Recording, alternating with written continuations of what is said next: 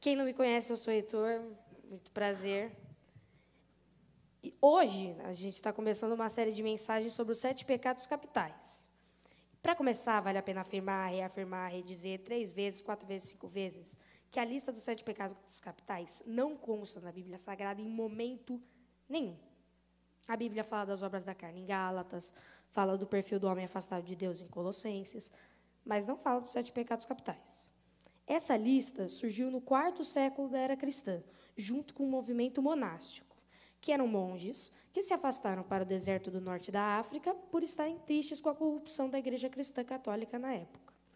Percebendo essa corrupção, alguns homens fugiram do contexto de conforto das grandes cidades europeias para encontrarem santificação no deserto.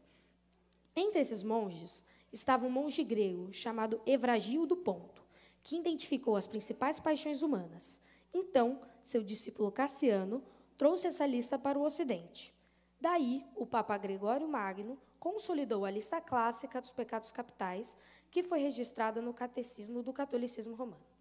Embora haja muitas listas diferentes, a lista que nós iremos usar nessa série será orgulho, inveja, ira, preguiça, avareza, gula e luxúria. Mas antes da gente começar, a gente tem que saber por que, que se chama pecado capital. Primeiramente, porque são pecados que governam outros pecados. São pecados capitais porque dão origem a outros pecados. Como, por exemplo, a ira dá origem à vingança, a soberba dá origem à vaidade. A segunda razão é que a igreja cristã na época fazia diferença entre pecado venial e pecado mortal, ou seja, um pecadinho ou um pecadão. Tendo feito essa breve introdução, convido o pastor Rafael para falar a nós sobre o primeiro pecado capital, o orgulho. Amém. Eu acho que eu nem precisava. Eu acho que era. Podia. O duro é depois, depois dessa dicção toda, é alguém falar depois do menino desse, né? Vou te falar. Sete pecados capitais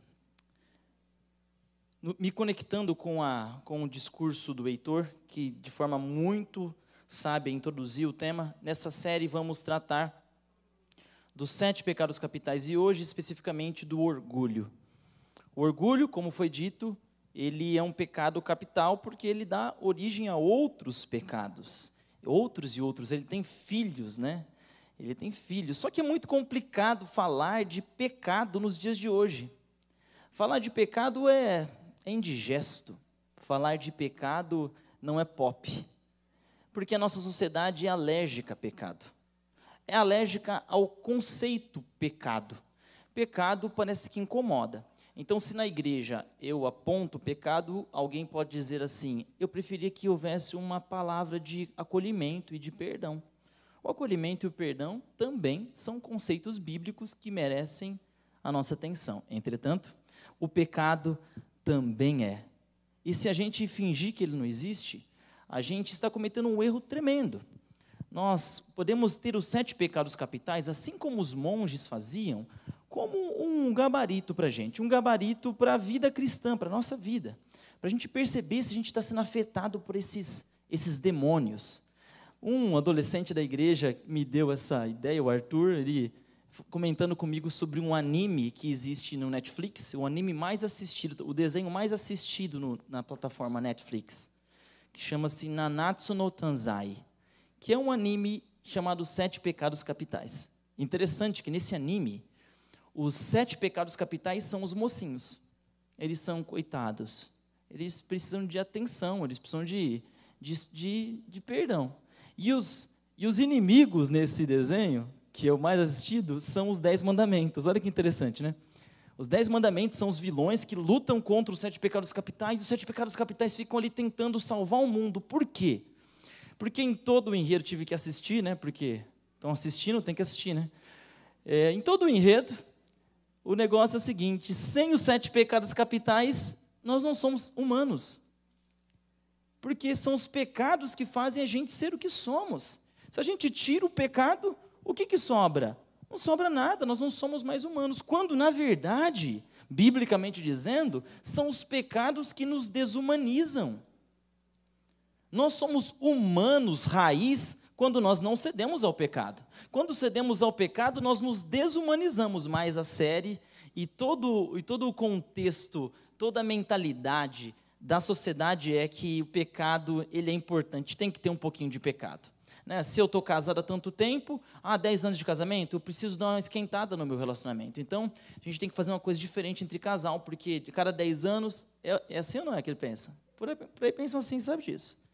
Ah, eu estou namorando você, mas, poxa, esse negócio de ser totalmente puro, a gente tem que dar uma experimentada, porque se não tiver uma pitadinha de pecado, não vai ser tão legal assim, não vai ser tão bom assim. E nós, nós convivemos com essa realidade. Só que o Tomás de Aquino, o indivíduo que começou a lidar primeiramente com os sete pecados capitais, ele não gostava dessa lista.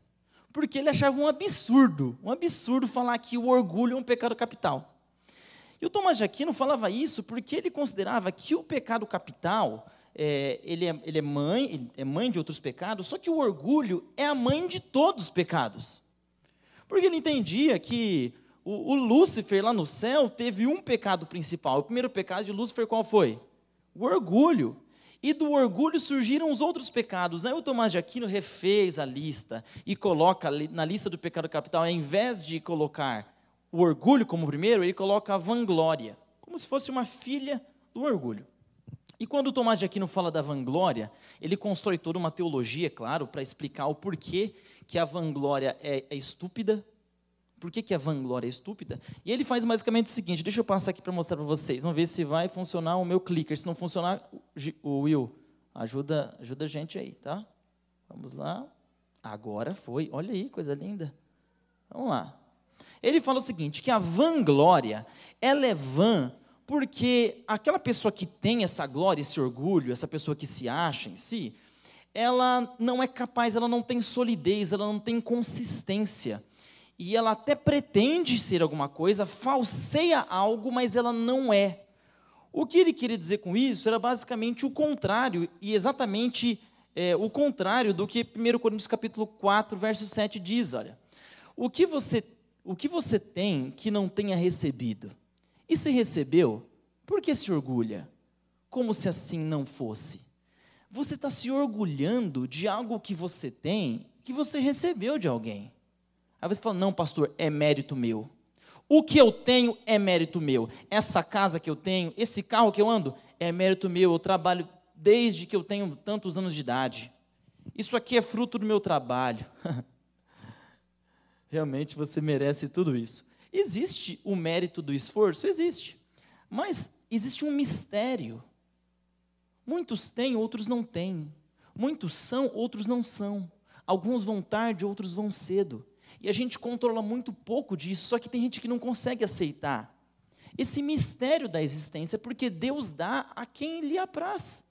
Ele dá para quem ele quiser. Agora você acha que você que você é e você tem porque você é bom. Não, olha ali. O Paulo diz o seguinte: não, você não tem que se orgulhar, porque tudo que você tem foi recebido de alguém, a sua vida, o seu talento, as suas oportunidades, as circunstâncias.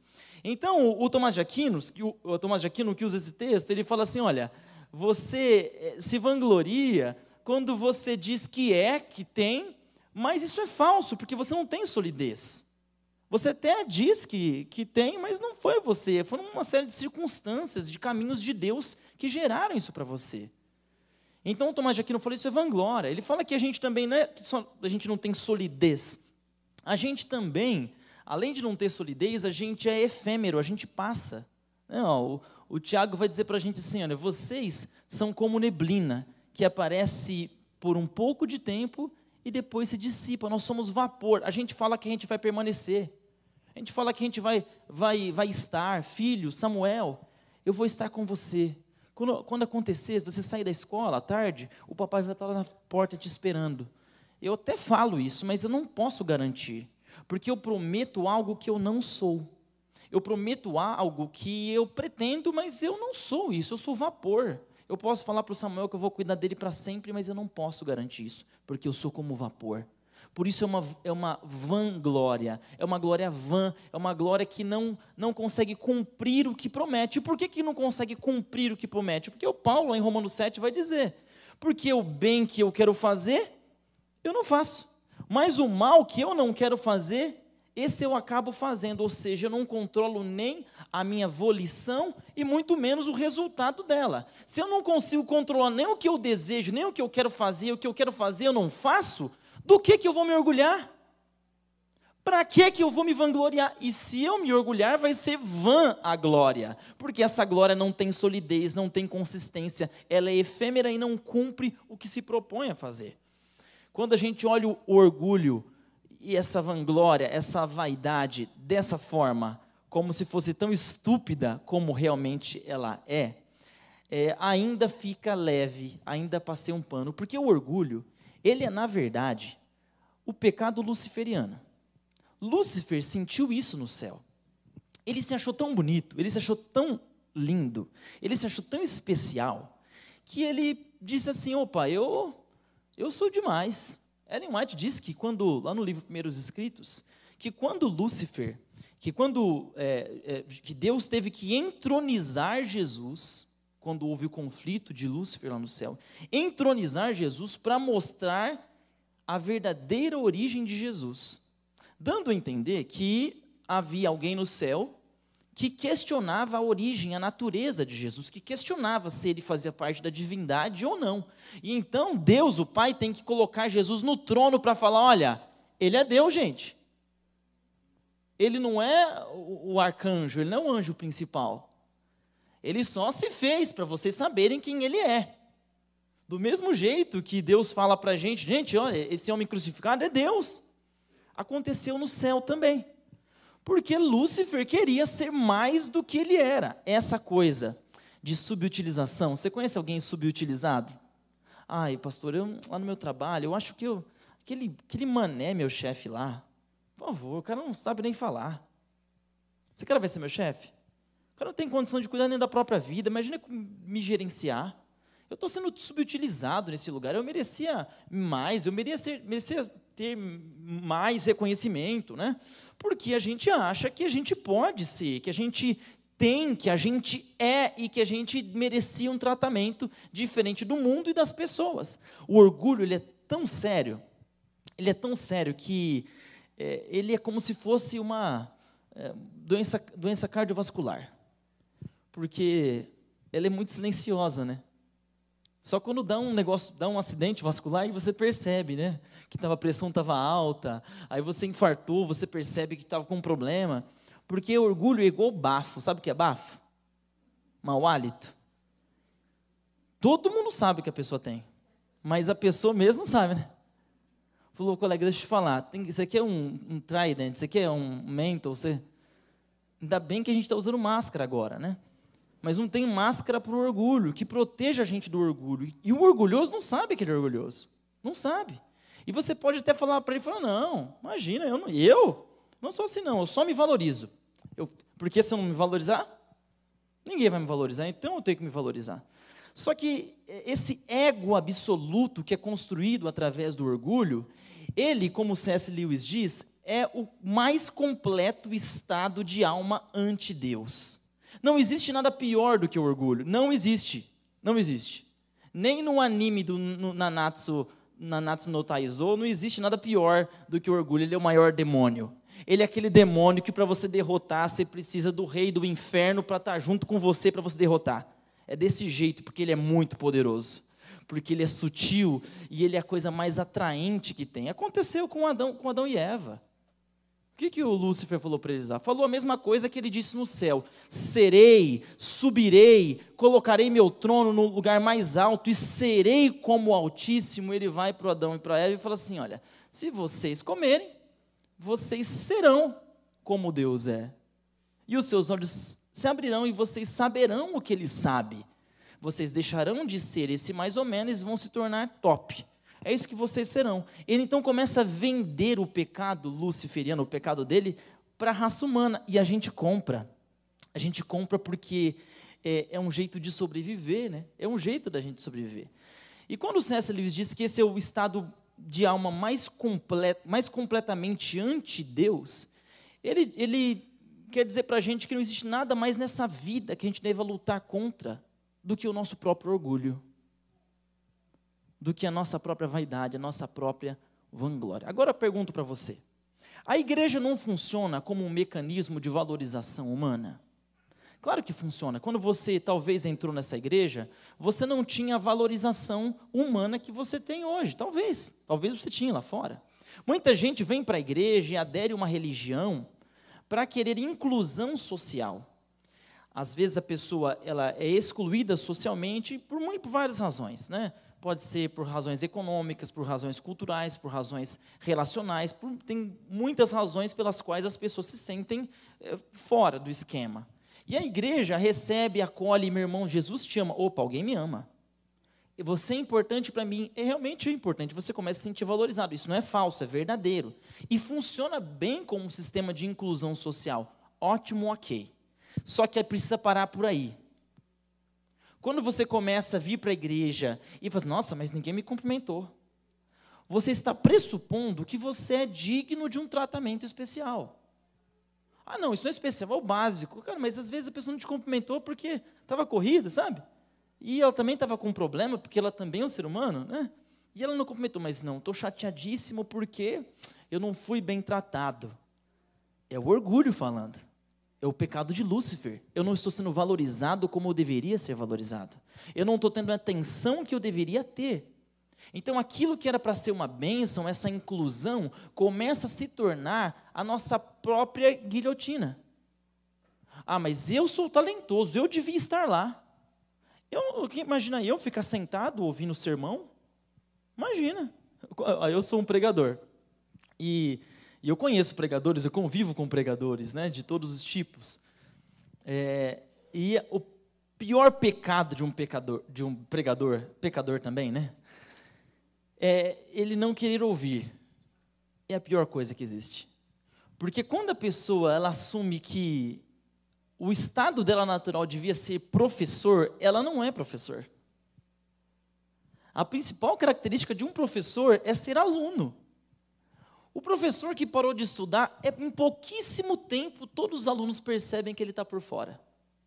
Se parou de estudar, um pastor que para de estudar, a igreja percebe, gente. Percebe ou não percebe? Assim, ó. Parou de estudar, começou a confiar muito na retórica, muito no talento natural, muito na improvisação. Essa pessoa começa a perder a relevância e, e ela está começando a se basear só no, só no, no de repente, ou naquilo que ela construiu, no renome, ou no que ela tiver. É, o pregador que pensa isso, ele é um, ele é um louco e já foi picado pelo bichinho luciferiano, que é o, que é o próprio orgulho. Né? Isaías 14 diz o seguinte: Você que dizia no seu coração, está falando de Lúcifer, tá? Lúcifer é o anjo de luz. É, esses dias uma criança me perguntou, falou assim, pastor, quem que criou o diabo? E eu respondi, quem criou o diabo foi Lúcifer. Porque antes do diabo, Lúcifer existia. E o que Lúcifer se tornou é responsabilidade de Lúcifer, não de Deus. Essa ideia de que Deus criou o diabo é a ideia de gente preguiçosa e que não gosta de se responsabilizar pela sua vida. Aí projeta isso até no diabo. Ah, eu sou assim por causa da minha mãe, eu sou assim por causa da minha história. Falta de responsabilização. O diabo é um problema de Lúcifer. Ele se tornou o que ele é por decisão própria. Ele não é uma vítima é, da, do cosmos, não. Ele decidiu, ele vivia com Deus em um mundo perfeito. Ele decidiu se orgulhar, ele decidiu rejeitar o amor de Deus e decidiu se achar a última bolacha do pacote, o ovo da marmita. Né? Decidiu se achar com muita importância. E esse, esse é o começo do fim dele. Subirei aos céus e erguerei o meu trono. Olha, trono, trono, eu sou rei, hein? Sou rei Erguerei o meu trono acima das estrelas de Deus. As estrelas de Deus são os anjos. Eu não sou igual a vocês, eu, sou diferente. Eu preciso de gente que me acompanhe, acompanhe meu raciocínio, tenha as habilidades que eu tenho, a capacidade de. Preciso de gente mais parecida comigo. Vocês são abaixo. Então, eu preciso estar em outro lugar. Essa, essa igreja aqui, é uma igreja de um pessoal de baixo nível. Eu preciso de um, uma igreja que tenha, sabe, um, um, um core com um nível intelectual, cultural melhor, porque eu sou diferenciado.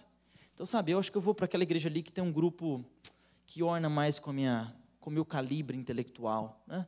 Eu subirei acima das estrelas de Deus e me assentarei no monte da Assembleia, no ponto mais elevado do Monte Santo. Subirei mais alto que as minhas que as mais altas nuvens, e serei como o Altíssimo. Eu vou ser o máximo. Eu vou ser demais, né? porque na verdade eu sou demais, vocês só não me reconheceram ainda, mas eu vou chegar lá, eu vou mostrar para vocês quem eu sou, eu vou mostrar para vocês a minha origem, a minha origem é grande, eu sou o máximo, gente. E o pecado de Lúcifer contaminou a gente. E a gente age no trabalho como se a gente fosse o máximo. A gente age no trânsito como se a gente nunca tivesse errado. A gente age no nosso casamento como se fôssemos egos absolutamente perfeitos. E cobramos do outro essa mesma perfeição. Porque eu sou, então você me deve essa mesma coisa. Porque eu sou o máximo. Gente, esse é o pecado de Lúcifer. Esse é o maior pecado que existe. Agora, quando a gente olha para esse pecado, a gente começa a observar que ele faz mal, né? ou não. Ou é só um pecado teórico, que é uma ideia que Deus não gosta. Ele faz mal, gente. O pecado chamado orgulho faz muito mal. Eu coloquei aqui debaixo do orgulho a soberba e vanglória, porque eu gosto muito da ideia do Tomás de Aquino, e eu acho sim que o orgulho é um pecado, é um demônio, demonião, um demônio muito grande mesmo. Ele é o dono de todos os outros pecados. Então eu coloquei a soberba e a vanglória ali embaixo como uma subdivisão. O orgulho, o problema do orgulho, toda vez que Deus fala assim, olha, não faça alguma coisa, não seja, não sinta, existe uma razão para isso. Existe uma razão para isso. Por exemplo, você, quando Deus fala assim, olha, fica casado, existe uma razão para isso. Ah, mas eu, não, fica casado porque existe uma razão. 55% das crianças no Brasil não tem o registro no nome, é, o pai como registro ali, não tem. Não sabe quem é o pai. O que isso gera não é, não só gera uma família disfuncional. Isso gera uma sociedade disfuncional. Isso gera não só indivíduos disfuncionais. Isso, isso gera um, um problema de Estado. E Deus falava, gente, olha, fica casado. Fica cada, cada um lá na África, de cada cuco com cicaju, cada um com seu, com seu parzinho. Não inventa não que vocês vão criar problema para vocês e para a sociedade, para o mundo. Deus fala para não ser orgulhoso por uma razão, porque o orgulho, ele é competidor. Esse é o problema do orgulho. O orgulho que é sempre competir, eu estou sempre competindo. É, eu, se existe um outro fulano ali, eu tenho que ser melhor que ele. Eu estou na igreja, eu tenho que ser melhor do que a pessoa que está atrás. E se eu vou na lição da escola sabatina, quando alguém fizer um comentário, eu tenho que fazer um comentário melhor ainda. Então eu tenho que estudar, eu tenho que fazer, porque ele quer competir. Aí casa quer competir também com o esposo, com a esposa. Aí vai ter uma amizade que competir com um amigo, não sabe ser normal. Só quer competir, quer vencer, tudo é competição. O meu filho é melhor, a minha filha é melhor. O meu esposo, ah, o meu esposo faz hambúrguer vegetariano. É claro que o esposo da minha esposa faz mesmo, e hoje eu trouxe. É um hambúrguer vegetariano delicioso que eu fiz. Aqueles que pediram, fizeram encomenda no WhatsApp vão receber. Ah, meu, meu esposo é assim, ah, meu esposo é assado. A minha esposa, ah, ela é melhor do que a sua. É, ele é competidor. E, e o, o C.S. Lewis diz o seguinte, que você pode encontrar parceria para qualquer pecado. Você quer encher a cara para se alegrar, para celebrar? Se você chamar, é capaz de você achar alguém aqui junto que vai junto com você. É capaz de você achar. Você quer comer, roubar um banco? Você é capaz de encontrar alguém aqui que vai aceitar roubar um banco com você. Mas você quer ser orgulhoso? Não dá para ser orgulhoso com ninguém mais. Porque o orgulho ele é solitário também. Ele afasta a gente das pessoas. Gente orgulhosa morre sozinho. Gente orgulhosa envelhece sozinho. Não me surpreende que muitas casas de pessoas mais velhas estão vazios de netos, casas vazias, casas que não recebem uma flor, casas que não recebem uma visita, gente que não recebe um abraço. Lamentável. Pode ser fruto do descaso, mas muitas vezes é fruto de orgulho. Prefiro viver sozinho mesmo. Sai da minha casa que não aguento, está atrapalhando a minha vida, a minha rotina. Eu gosto do meu jeito, o almoço no meu horário. Porque esse é o melhor jeito de fazer. Que silêncio, né? A vida real é recheada de orgulho. A vida real é uma batalha contra o orgulho. E o orgulho é um pecado solitário, não dá para pecar com ninguém mais. E o pior do orgulho é que o orgulho, o orgulho ele é frustrante. A pessoa orgulhosa parece estar sempre né, na crista da onda. É claro que ela revela, né? Se a gente fosse para a parte da psiquiatria, minha esposa ia falar que essa pessoa ela tem, ela é narcisista e tal, mas é, isso aí, quando você fala de forma, de forma médica, a gente está falando de gente que não é funcional, né? Gente que não, não funciona. Só que narciso é o que não falta. Narciso é o que não falta. Tem gente que ama olhar para o espelho e vive para olhar no espelho e se achar o máximo, e não consegue pensar mal de si mesmo, só pensa bem. Não sei se você conhece uma pessoa que é assim, que vai pensar de si mesmo, ela pensa, nossa, eu sou, nossa, eu sou super legal. Eu sou, eu sou super legal. Eu vou dizer esse defeito que eu tenho aqui nem é culpa minha. Isso aí é a minha vida, foi a vida que fez. Foi a igreja do Riacho. Porque se não fosse o, o aval, eu não tinha acontecido. Culpa, é a culpa de que eu entrei em contato com aquela pessoa, aquela pessoa, eu sou isso porque eu sou um subproduto da minha, da minha circunstância. A pessoa não consegue pensar mal de si mesmo, parece que é uma violência contra o próprio eu.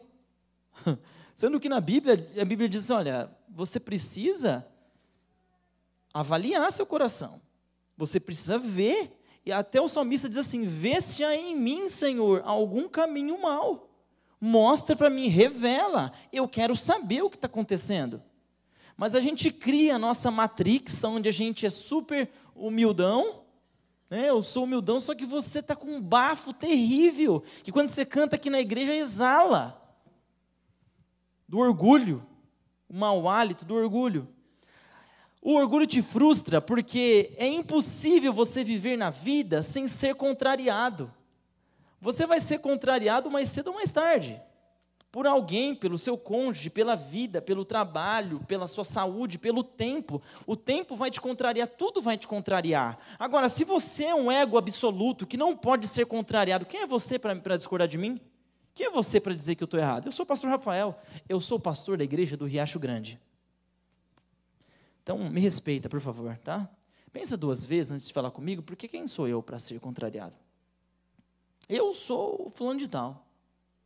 Eu sou o doutor. Minha mãe, minha mãe nordestina, ela contava uma história para mim que, que eu, nunca, eu nunca me esquecia, história de criança, assim, ela contava sempre a história, repetir, por isso que eu praticamente memorizei. Diz que na guerra, teve uma guerra lá no Nordeste, e aí muita gente morreu, né? Muita gente baleada, muita gente morta, assim, montes de corpos. E aí, então, tinha um médico vendo quem estava vivo, quem não estava vivo, e o ajudante. O ajudante ia lá, jogava o corpo na vala, ia lá, jogava outro corpo na vala. E aí, então, o, o médico passou assim, viu, e o ajudante vinha atrás jogando, né? O médico falou, olha, pode enterrar isso aqui e tal. E aí, quando, quando o ajudante foi pegar o corpo para jogar na vala, a pessoa, a corpo falou assim, não, eu não estou morto não, não me joga. Aí o, ajudante falou: Você quer saber mais que o doutor, rapaz? E jogou ele na vala. Você quer saber mais que o doutor? Se coloca no seu lugar. Falou, a água parou. Isso é orgulho. Um orgulho tremendo. O germe luciferiano picando pessoas, picando cristãos. O que é um contrassenso gigantesco? Um cristão orgulhoso não faz sentido, não cabe na mesma frase, não cabe na mesma vida. O que existe é uma proposta de cristianismo orgulhoso, mas não cabe. Não, não cabe uma denominação que se, se acredita ser de Deus ser orgulhosa. Não cabe. Porque se nos orgulhamos de alguma coisa, é na cruz de Cristo. E a cruz de Cristo é um lugar de humilhação. A cruz de Cristo é um lugar de servidão, de prostração, de ceder, de apanhar, de perder. Não de ter a proeminência, não de clamar para si a proeminência. Inclusive, Ellen White nunca arrogou para si ser uma profetisa. Isso é um título que a igreja conferiu para ela. Ela nunca falou, olha, eu sou profetisa. Essa é uma característica dos homens de Deus, dos lugares de Deus, dos grupos de Deus. Miserável homem que sou. Quem me livrará do corpo dessa morte? Ai de mim, porque sou homem de coração impuro, de lábios impuros, e habito no meio de um povo de coração impuro. Essa é a característica dos homens e das mulheres de Deus. Agora, quando a pessoa fala assim, não, eu sou, eu tenho, eu posso, sou melhor. Mas, pastor, esse sermão não está se aplicando muito a mim, porque eu não me considero esse ego absoluto, eu não me considero o máximo. Mas eu vou dizer para você que você não precisa se considerar o máximo para ter sido contaminado pelo germe luciferiano. Não. Basta você se considerar melhor do que alguém. Toda vez que você olha alguém de cima para baixo, você já está sendo usado pelo espírito do mal.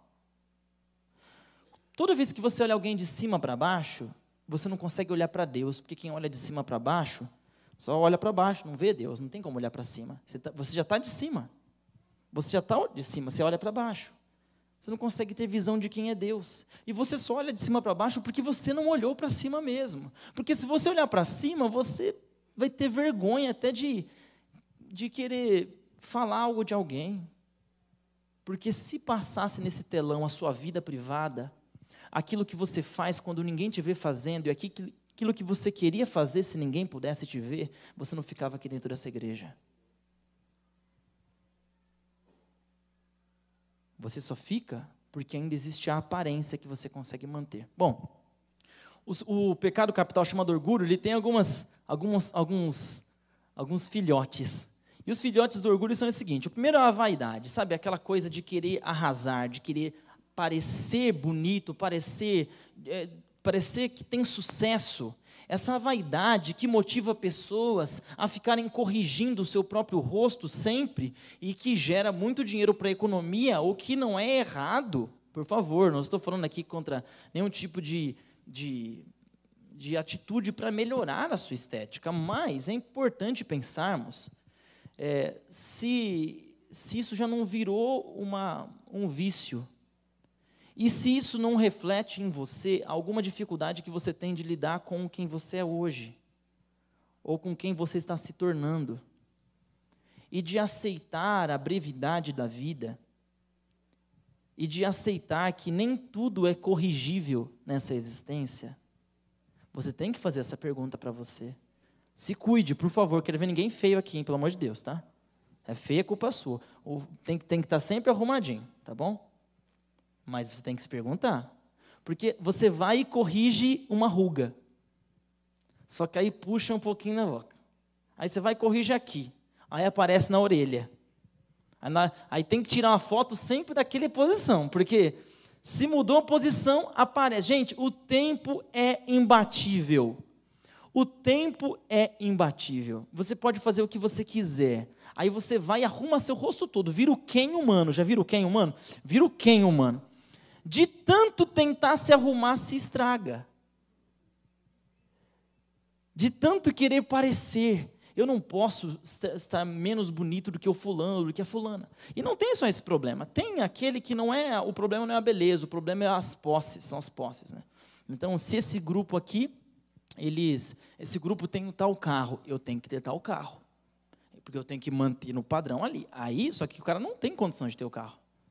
Aí ele vai e faz um financiamento pesado, aí complica a vida financeira da família, passa fome em casa, tá com dívida, o cartão de crédito está estourado, né?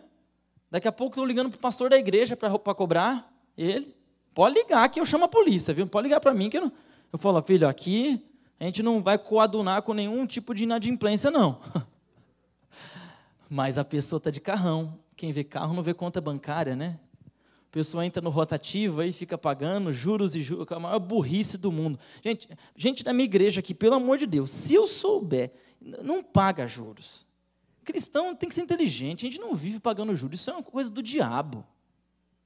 A própria Bíblia fala contra os juros, como uma coisa do diabo. Ai, pastor, mas te, você tem que viver com o que você tem. Você tem que aprender a conviver com faltas. Ou você não passa de um adulto mimado. Para manter o orgulho. Recentemente fomos fazer um passeio com o pessoal da. Com o pessoal aqui da igreja, fomos, nós fomos para Santa Catarina. É claro que um dia acontece no sermão. Eu não podia perder isso aqui. E no sábado à noite encontrei, um outro pastor lá, estava com um grupo, tinha umas 30 pessoas da igreja, nós fomos para Balneário Camboriú. Estávamos lá na praia, no hotel lá na praia, fizemos atividades, no sábado tinha que fazer. Chegou o sábado à noite, era aniversário de um dos, dos membros do grupo. E eu sugeri, assim, gente, de coração aberto, de coração, sabe assim? Meu coração estava feliz, vamos comer, vamos na pizzaria. Pessoal, vamos na pizzaria comer uma pizza e tal. E eu perguntei para alguém, falou, olha, tem uma pizzaria boa aqui, né? E eu lembrei, nossa, eu já fui nessa pizzaria, um pastor uma vez me levou lá, quando eu fui fazer semana de oração. Pizza.com. Fomos na pizza, quando chegou na frente da pizzaria, tá aquela, né, aquela tigrada, né? 30, 30 tigres do riacho para entrar na pizzaria. Primeiro que não tinha lugar para a gente, né? Então a gente entrou, e na hora que começou, começaram a chegar as pizzas, a gente viu que não ia ser barato. Na hora que a pessoa chega assim para você e fala, olha, essa aqui é uma pizza de filé mignon com queijo brie e com trufa. Aí você fala, nessa hora você vê, você vê assim, já tá... Eu falei, nossa, eu trouxe o pessoal, mas o lugar é caro. Essa pizza não vai ser barata. Aí na hora que chegou a conta, o Ademar, o Daniel, pegou a conta. O, Ademar, o Daniel falou, pai, não, é R$ 1.400. Aí o, o Ademar pôs o óculos, não, você não sabe ler, menino, daqui, daqui. Eu falei, então, é, é 1.400 mesmo, é 1.400 reais a conta do negócio aqui. E às vezes a gente está numa situação com o pessoal, com as pessoas, a gente paga uma coisa que a gente não queria pagar, né, para estar no grupo. Isso acontece, tá, gente? Todo mundo pagou, ninguém saiu devendo. Dividir em 10 vezes, mas está tudo bem. Ninguém saiu devendo. O ponto é, quando essa sua vontade de parecer ou de se incluir em um grupo se torna uma, uma loucura e você deixa de se respeitar. Você não respeita quem você é. Então, muitas vezes, o melhor é falar assim: olha, eu não posso. Pessoal, vai lá. Ah, é chato? Chato é você pagar o que você não tem. Chato é você ir num lugar e depois faltar em casa. Isso é estupidez.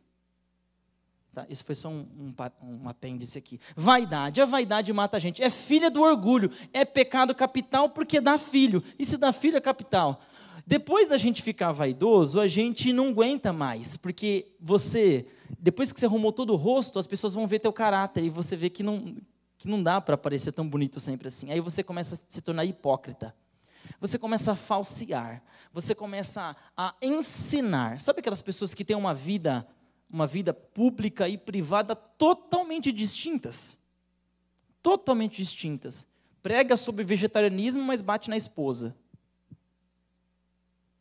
É hipocrisia gigantesca. Vive uma igreja com um cacetete humano, batendo a sua saia, seu cabelo, aquilo, aquilo, a música. E, e, mas lá por dentro, parece um daqueles demônios lá do Nanatsu Taizo lá. Coisa terrível porque existe uma discrepância muito entre a vida privada, muito grande entre a vida privada e a vida pública. Mas o orgulho faz isso, porque a gente não quer parecer mal, né?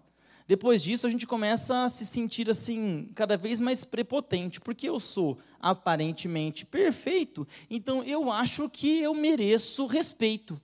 Eu acho que eu mereço consideração. Eu acho que eu mereço um tratamento diferente. Eu acho que eu mereço é, dignidade. Por favor, me respeitem.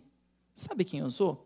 Eu lembro que quando eu era trabalhava no NASP como guardinha, o pastor Cândido está aqui, lembra dessa época, nós estávamos juntos, e eu trabalhei muito tempo na guarda, no NASP, era bolsista. E eu sempre fui um bolsista super legal, gente. Eu era aquele bolsista que eu negociava a saída das crianças, né, dos adolescentes. Tome cuidado, seu filho estuda lá, deve ter algum guardinha como eu. Né? A pessoa queria sair um pouquinho do colégio, poxa, o cara estava dois meses lá dentro, então, às vezes, eu fazia umas coisas erradas assim. É, fazia, gente, não me orgulho não, mas eu fazia. É, deixava sair, um ali, aqui, né? É, depois voltavam, tudo dava certo, tudo menino bom, tudo de Jesus, tudo certo. É, só que um dia estava tendo um evento e eu fiquei responsável, gente, sabe, eu fiquei responsável por cuidar de um lugar que era para passar ambulância. Importante ou não é importante isso? Eu acho que é uma coisa importante, não sei, eu só acho na minha cabeça pequenininho, eu acho que é importante. Alguém chegou lá e queria colocar o carro ali. E eu falei, então, não pode, porque é o caminho da ambulância, e não pode. Vai ter 4 mil pessoas aqui hoje, não, é o caminho da ambulância. Se alguém passar mal, aí se a gente não acha você, é capaz da pessoa morrer, e aí acho que a vida dela é mais importante do que, né? Você sabe quem eu sou? Eu falei, então, não sei, mas né, não muda muito a situação. Né? A pessoa ainda, te, se a ambulância tiver que passar, A não ser que você seja Jesus para curar a pessoa que fica ruim. Aí a gente libera a vaga para você. Mas você sabe quem eu sou? Prepotência. Eu importo mais do que as regras. Eu importo mais do que a opinião de vocês. Eu importo mais do que a verdade. Eu importo mais. Não importa que a igreja é a igreja de Deus. Fizeram injustiça comigo? Eu vou para a justiça, eu vou para o Facebook. Eu vou lá, eu vou destruir a imagem da igreja, por quê? Porque eu estou machucado. O que importa é a minha, é a minha dor. É a minha dor. Quando eu voltei do campo missionário, minha esposa grávida, eu lembro que eu fui morar num hospital, no Hospital Santa Joana. Nós ficamos morando, assim, eu e a Glória ficamos meses sem casa. E quando eu voltei, é, demorou alguns meses para alguém da igreja ir me visitar, da igreja adventista, tá, gente? Isso incluindo pastores, todo mundo, meus chefes. Demorou alguns meses para ele me visitar. Imagina se imagina eu, eu que trabalhei como missionário para a igreja na fronteira da, do, da Jordânia com a Síria, os irmãos que estavam querendo me entregar para o Estado Islâmico, queriam colocar fogo na minha igreja, eu tinha que negociar com um terrorista, fazendo isso pela igreja. Agora, eu volto para o Brasil, minha esposa no hospital, e ninguém veio me visitar. Nossa, que dor, que horrível, é um absurdo isso, eu merecia respeito. Quem eu sou? Eu precisava de apreciação. Quanta apreciação você me dá? Ah, não me dera? Então, agora eu vou mostrar para vocês então, quem eu sou? Lúcifer, Lúcifer. Oi? A sua dor não justifica seu orgulho. A missão é maior do que a sua dor. Amém? A igreja é maior do que a sua dor. A igreja fez coisa errada. É, mas fez coisa muito boa. E vai continuar fazendo. Então, a sua dor precisa ser curada. E não é com orgulho, com violência que você vai fazer isso. E para terminar aqui dos filhos do orgulho, tem o último que é meu preferido, gente. O último filho do orgulho é meu predileto. É o perfeccionismo. É, é, a, é o pretenso perfeccionismo. Você já ouviu gente fazer entrevista, aqueles, né? Bate e volta assim, entrevista de emprego? Fala assim, ah, fala um defeito seu. Aí a pessoa não tem. A, pessoa tem a cara de pau de falar assim. Vocês já sabem, né? Já falaram isso em entrevista? Ai, gente, que vergonha de vocês. Ainda bem que eu não estava lá. Ah, meu maior defeito é ser perfeccionista, assim, sou muito perfeccionista, às vezes quero tudo muito, sabe, perfeito, tudo em ordem, isso aí é uma coisa que eu tenho que trabalhar, sabe? O que no fundo a pessoa está falando é o seguinte: eu sou tão bom, eu sou tão o cara, que até meu defeito é uma qualidade. O meu defeito é uma qualidade.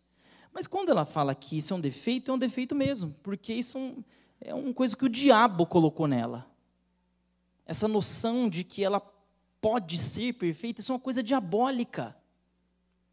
A Bíblia, quando ela fala de perfeição, ela fala dentro de uma, de uma perícope de possibilidades. É a perfeição dentro da esfera da imperfeição, que chama-se humanidade. Sede perfeitos como eu sou, sim, é perfeição dentro de uma esfera de possibilidades. Não, porque eu sou eu sou perfeccionista, eu quero tudo certinho, eu sempre quero muito certinho. Gente assim, geralmente inferniza a vida de muita gente. Porque essa pessoa, ela acha, ela tem essa, essa paranoia, e ela começa a transferir isso para as relações. Para as relações na igreja, ela vem para a igreja, ela acha que a carruagem de fogo vai passar e pegar ela. Na verdade é o Uber descontrolado, mas não, não vai pegar você.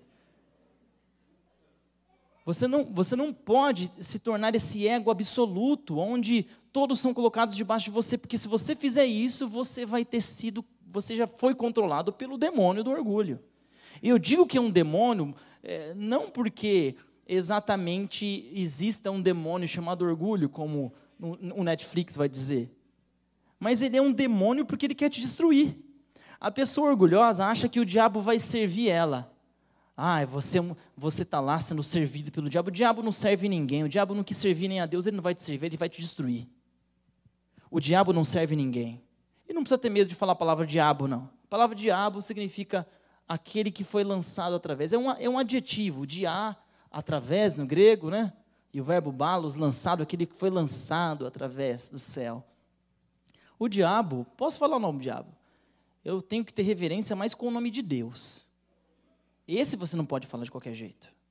Mas às vezes a gente parece que reverencia mais o nome do diabo do que o de Deus. O orgulho vai destruir a sua relação com Deus. Vai destruir a sua relação com a sua família. Vai destruir a sua relação com seus amigos. Sabe que dos, dos, dos, dos muitos colegas e poucos amigos que eu tenho, poucos ficam felizes com o meu sucesso. Né? Poucos ficam felizes com minha saúde, com o meu bem-estar. É, e poucos ficam felizes com, com a minha vida em si. Geralmente, é, não ficam tristes porque eu estou bem, mas também não ficam felizes, porque tanto faz. O que importa é eu, eu. Importa é se eu estou bem. Eu digo para vocês que existe um remédio para o orgulho. E o remédio para o orgulho, ele se encontra na mente de Jesus. Jesus Cristo disse para a gente amar as pessoas como Ele amou. Não só como a gente se ama, mas como Ele amou. E como que Ele amou?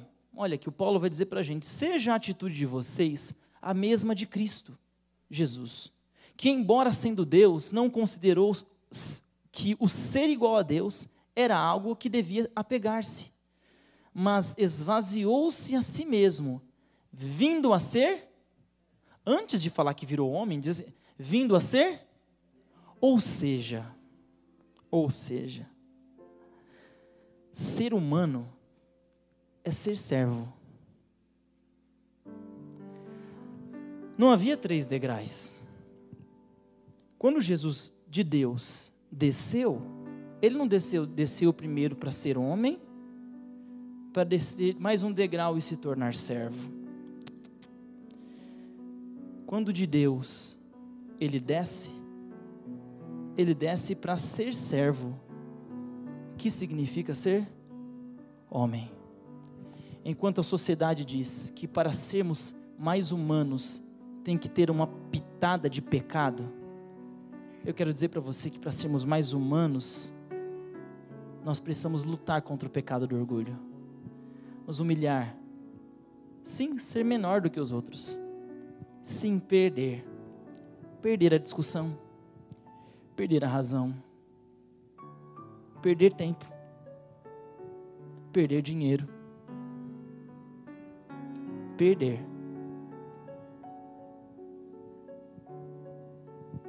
Meu apelo a você hoje é que se você perder alguma coisa, que não seja a sua vida espiritual. Perca muitas outras coisas, porque vale a pena perder, sim. Mas você ganha Cristo, você ganha o céu, você ganha uma família saudável, você ganha um casamento feliz, você ganha amigos. Eu sou orgulhoso. Eu sou orgulhoso. E eu luto contra isso. Eu luto contra isso. Eu gostaria que você lutasse também. Quero fazer um apelo hoje de manhã. Não costumo fazer isso, né? Mas eu gostaria de saber se existe alguém aqui hoje que gostaria de travar uma guerra contra os pecados. Que gostaria de hoje dizer para Jesus: Jesus, hoje, se eu for me orgulhar, que seja na tua cruz. Que na tua cruz estejam pregados todos os meus orgulhos, todas as minhas vaidades, toda a minha soberba, e que na cruz de Cristo eu consiga depor todo, essa, esse, todo esse germe que está em mim, desse pecado luciferiano, e ter humildade de dizer: sim, meu amor, eu, eu desculpa, eu estou errado. Ter a humildade de calar, ter a humildade de perdoar. Você aceita esse convite para lutar? Quero que você se coloque de pé. Se você deseja, se você não deseja, fique sentado. Se você quer lutar contra esse pecado.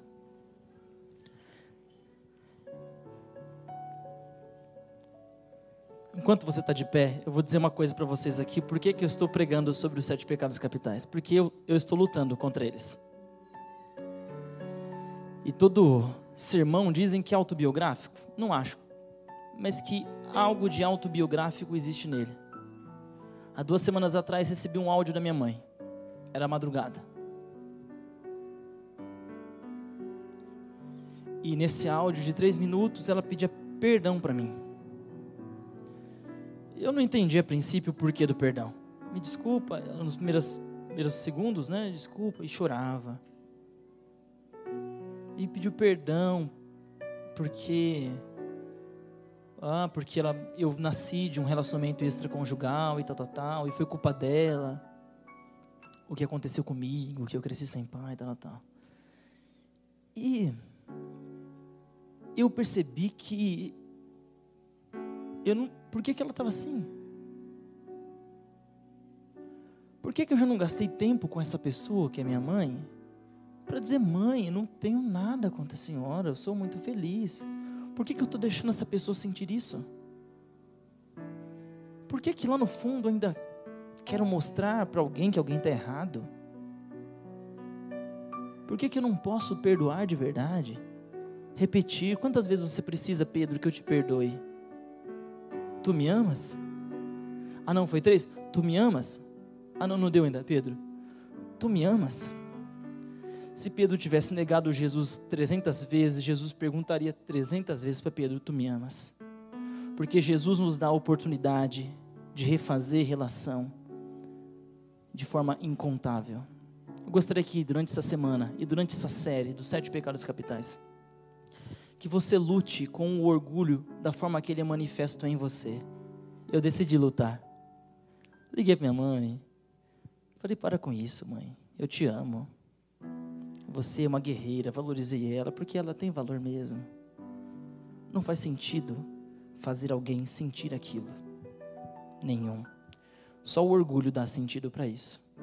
E é um sentido diabólico. Você que deseja se livrar do orgulho hoje, Jesus Cristo vai começar a operar na sua vida.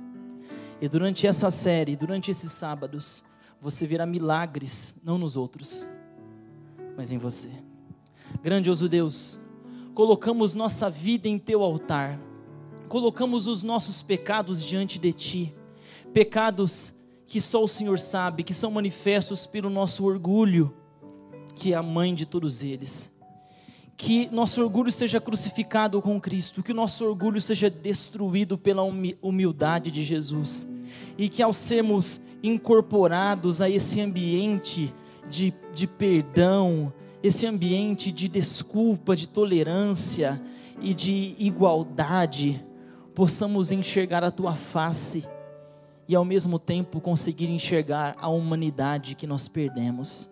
Que o Senhor, Senhor reconstrua em nós o humano que foi deturpado pelo germe luciferiano. E que se um dia subirmos, subiremos porque a sua mão foi estendida para nós. E que se um dia nos assentarmos perto do teu trono, não foi porque quisemos, queríamos ser como o Senhor, mas porque o Senhor queria que fôssemos como o Senhor é. Que o Senhor realize em nós aquilo que não podemos fazer por nós mesmos. Em nome de Jesus assinamos essa oração. Amém.